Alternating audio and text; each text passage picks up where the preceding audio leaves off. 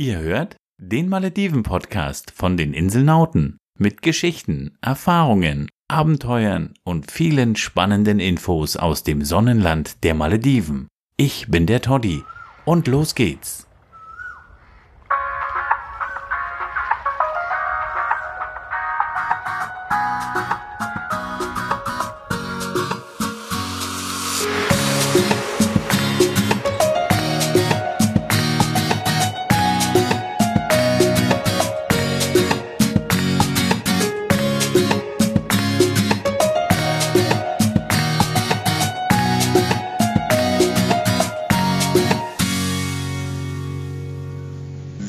Willkommen auf den Malediven. Ein neuer Inselnauten-Podcast. Für euch sind wir heute in Goraido angekommen und deshalb handelt die Folge über Goraido, eine Insel im Südmale-Atoll. Von Male wieder relativ einfach zu erreichen. In nur zweieinhalb Stunden waren wir da. Wir sind an Mafushi vorbeigekommen eigentlich haben wir einen Artikel geschrieben, an Mafushi kommt keiner vorbei, aber wir sind gestern an Mafushi vorbeigekommen. Ähm, haben nochmal einen Blick auf die Insel werfen können, was sich dort verändert hat. Der Strand hat sich in der Tat verändert. Wenn er den Artikel liest, wird er äh, feststellen, was ich damit meine. Ja, und jetzt sind wir in Goraido, weil wir haben gehört, Goraido soll eine Reise wert sein und das testen wir für euch. Und deshalb unser Inselnauten-Podcast von Goraido von den Malediven.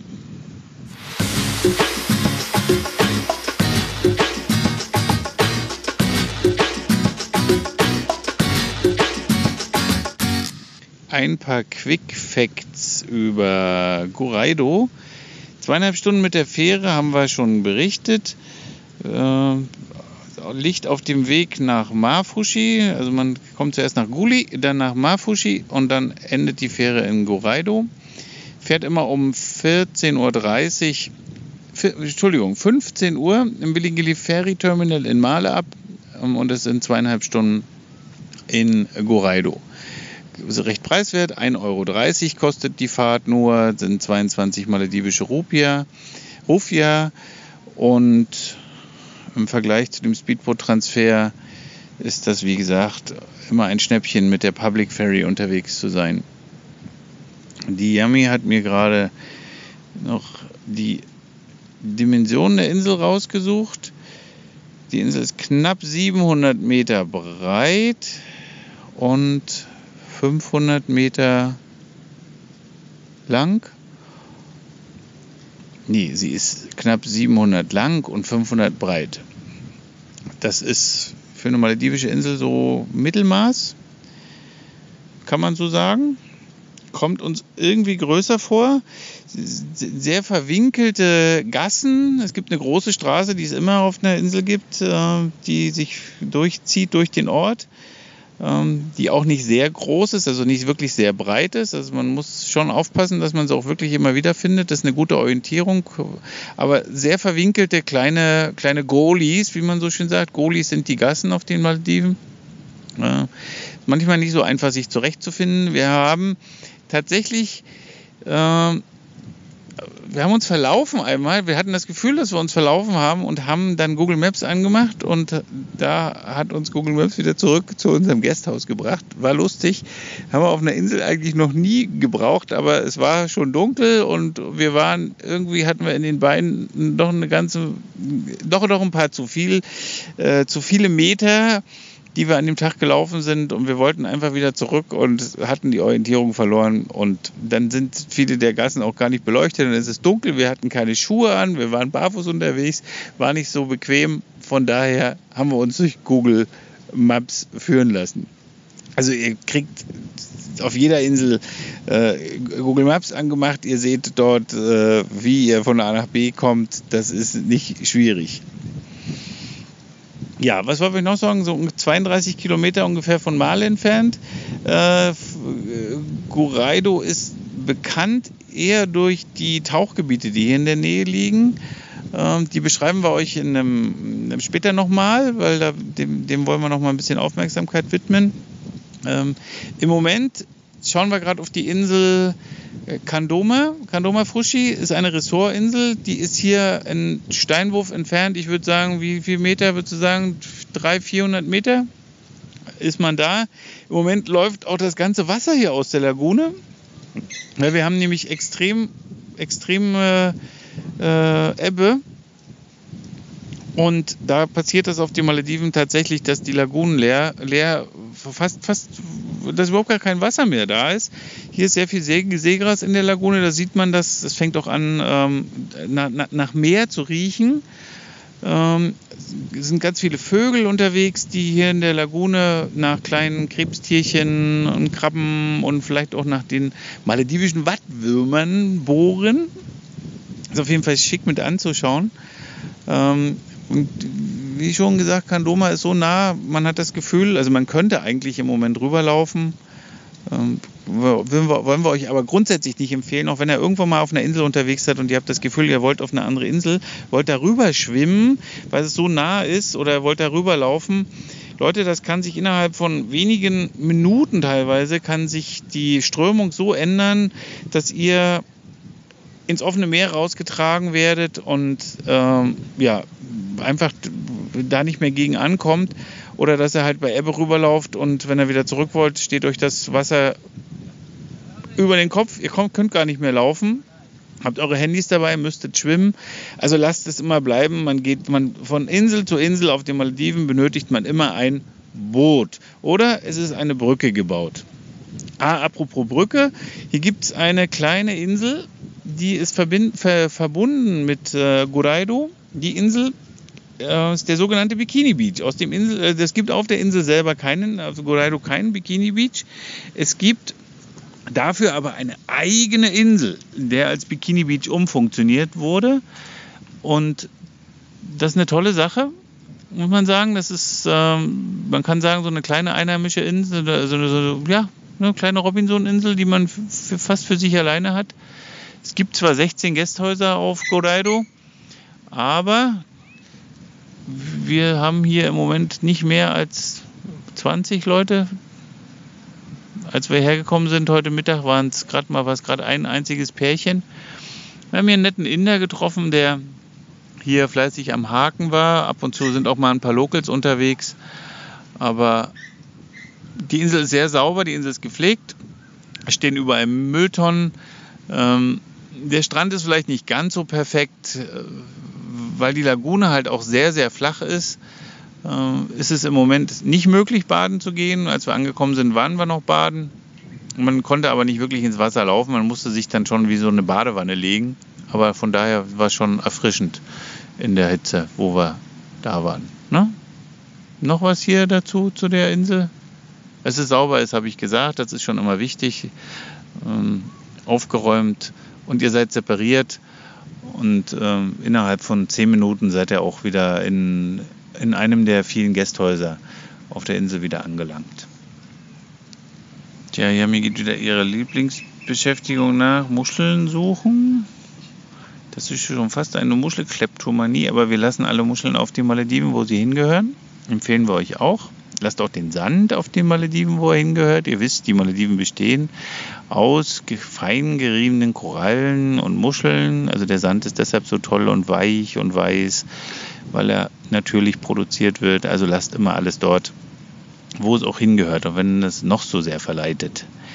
Genau, die haben gesagt, oh, es ist verboten, wir sollen eigentlich nichts mitnehmen. Und lasst es bleiben. Ähm, ich wollte noch was sagen zu dem, zu dem Wasser, was aus der Lagune gelaufen ist. Wenn ihr auf den Malediven unterwegs seid, empfehle ich euch, das verlinke ich euch auch in den Shownotes, empfehle ich euch eine App, die euch auch sagt, wann Niedrigwasser und äh, also wann Ebbe und Flut auf den Malediven sind, weil der Wechsel kann stellenweise ganz extrem sein und gerade hier auf der Insel äh, ist es nicht uninteressant zu wissen, wenn ihr baden gehen wollt, dass gerade so ein extremes, extremes Niedrigwasser ist, dass sich der Weg jetzt hier auf diese kleine Insel nicht unbedingt lohnt, wenn es nur zum Baden ist.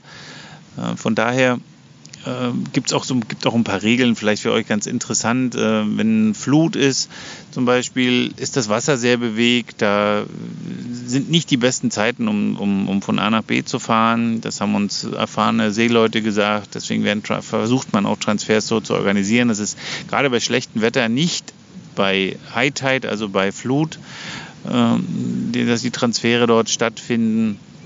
Und von daher ist es nicht uninteressant, wie gesagt, dass ihr das wisst und deswegen verlinken wir euch die App, ähm, damit ihr wisst, wann Ebbe und Flut auf die Malediven ist. Noch interessant auch, äh, wir haben gerade Mond, Vollmond, da sind die Tidenhube, also der, der, die Unterschiede zwischen, zwischen Ebbe und Flut extrem hoch. Das heißt, es gibt extremes Niedrigwasser und bei Flut ist das Wasser, kommt das Wasser auch ganz schön hoch an den Strand, also an die Kanten, die sieht man dann auch, die sind stellenweise sehr doll ausgewaschen. Genau, und jetzt ist mir wieder eingefallen, äh, ist äh, gerade für die Taucher wichtig. Ähm, zum, zum, zu, zur Zeit des Vollmonds sind die Strömungen auch an den, an den Riffen und an den Tilas, an den Geris relativ stark. Also da geht es richtig zur Sache. Von daher haben wir, kann ich mich erinnern, während der Zeit, wo ich als Tauchlehrer gearbeitet habe auf den Malediven, zu Vollmond die schwierigen Plätze gemieden, äh, weil teilweise die Strömung halt so stark war, dass man, dass man das Thieler nicht gefunden hat oder mit unerfahrenen Tauchern, dass es dort extreme Situationen gibt, die man besser vermeidet, ver, ver, ver, vermeiden muss und von daher Vollmond heißt Strömung und Strömung kann auf den Malediven gefährlich sein, von daher vermeidet das.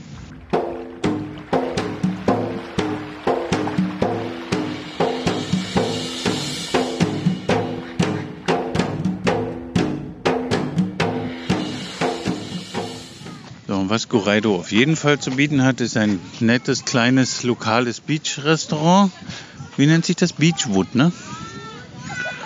Ja, ich glaube Beachwood. Beach? Wood Garden. Wood Garden. Ja, also auf jeden Fall was mit Wood. Gibt auf jeden Fall hier nichts anderes mit Wood. Wood Garden.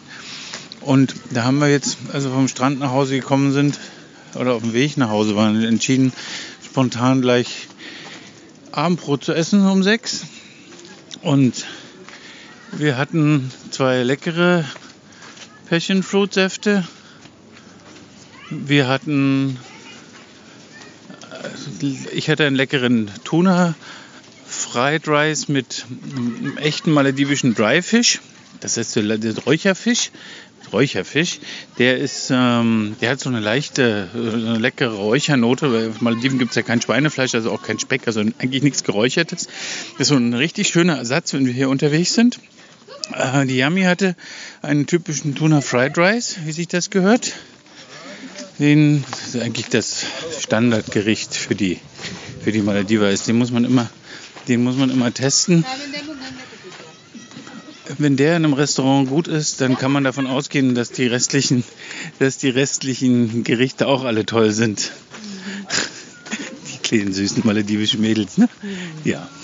Die sind immer süße, kleine süße maledivisches Mädchen gesehen, sind immer so ganz schick angezogen mit, mit schicken Kleidchen und dann smilen sie uns immer an und winken und die Yummy smilet sie auch, smilet dann immer so toll zurück und dann kommen die alle aus dem Smilen gar nicht mehr raus. Ja. Also wo waren wir stehen geblieben? Den Tuna Fried Rice für, für die Yummy. Genau, danach hatten wir noch ein Stück, zwei Stück kleinen Butterkuchen so wie Rührkuchen, kann man sagen. Äh, ich ein Tässchen Kaffee äh, und die Yami hat, äh, die, weil der, der, der Reis doch scharf war. Also man, ihr solltet auf jeden Fall, wenn ihr Essen bestellt, wenn ihr nicht danach gefragt werdet, explizit, ob ihr es scharf wollt oder nicht scharf wollt, unbedingt verlangen, dass er sagt, äh, nicht scharf oder jemand, wenn er wollt, vielleicht wenig scharf. Ansonsten isst man auf den Malediven sehr deftig scharf. Und es war heute richtig scharf und Yami hat sich danach das, die typische maledivische Nachspeise bestellt, nämlich Dufat. Das sind Nüsse, Betelnüsse in kleine, kleine hauchdünne Scheiben geschnitten, ein Blatt mit einem, also ein grünes Blatt, äh, das nennt sich Billy, das wird dazu, wird dazu gereicht, ähm, Nelken und ein Gewürzpulver, Gewürzpulver, ähm, das kommt aus Indien, sind so so Metalldosen serviert. Das ist mit abgeriebener Zitronenschale und verschiedenen Gewürzen. Das Zimt, ein bisschen Kardamom. Und das alles wird auf dem, auf dem, auf dem, auf einem Stückchen Blatt verteilt, zusammengerollt, in den Mund gesteckt und das erfrischt dann den Mundraum nach richtig scharfem maledivischen Essen. Das hatten wir zusammen, haben wir bezahlt 100, um die 150 maledivische Rufia. 10 Dollar sind das für ein komplettes Abendbrot. Also ich wir können uns nicht beschweren. Wir sind glücklich und zufrieden, satt und es war preiswert.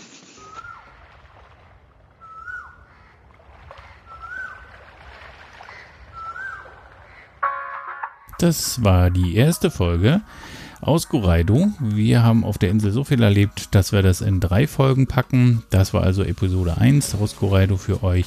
Wir sind Yami und Toddy, wir sind die Inselnauten, wir bereisen die Malediven individuell und kostengünstig und nehmen euch in unseren Podcasts mit, sodass ihr live mit dabei seid, wenn wir die Malediven bereisen, wenn wir einheimischen Inseln erkunden. Und in unserer nächsten Folge gibt es Möbelkunde. Wir erklären euch, welche Sitzmöbel auf den Malediven angesagt sind und wir erzählen euch, warum uns ein sri lankesisches Nationalgericht auf die Malediven viel, viel besser schmeckt. Also, schaltet wieder ein. Wir freuen uns auf euch. Bis dahin. Tschüss.